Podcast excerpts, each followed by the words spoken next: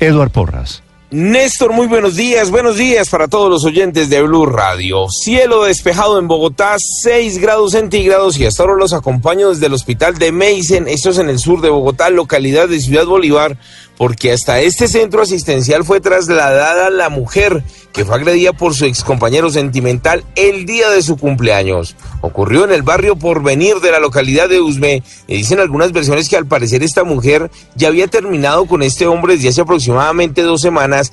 Él no lo había superado. Lo cierto es que anoche, mientras festejaban el cumpleaños número 21 de Alexandra Buitrago, el hombre llegó, al parecer intentó darle un beso a la mujer, la mujer se rehusó porque ya habían terminado.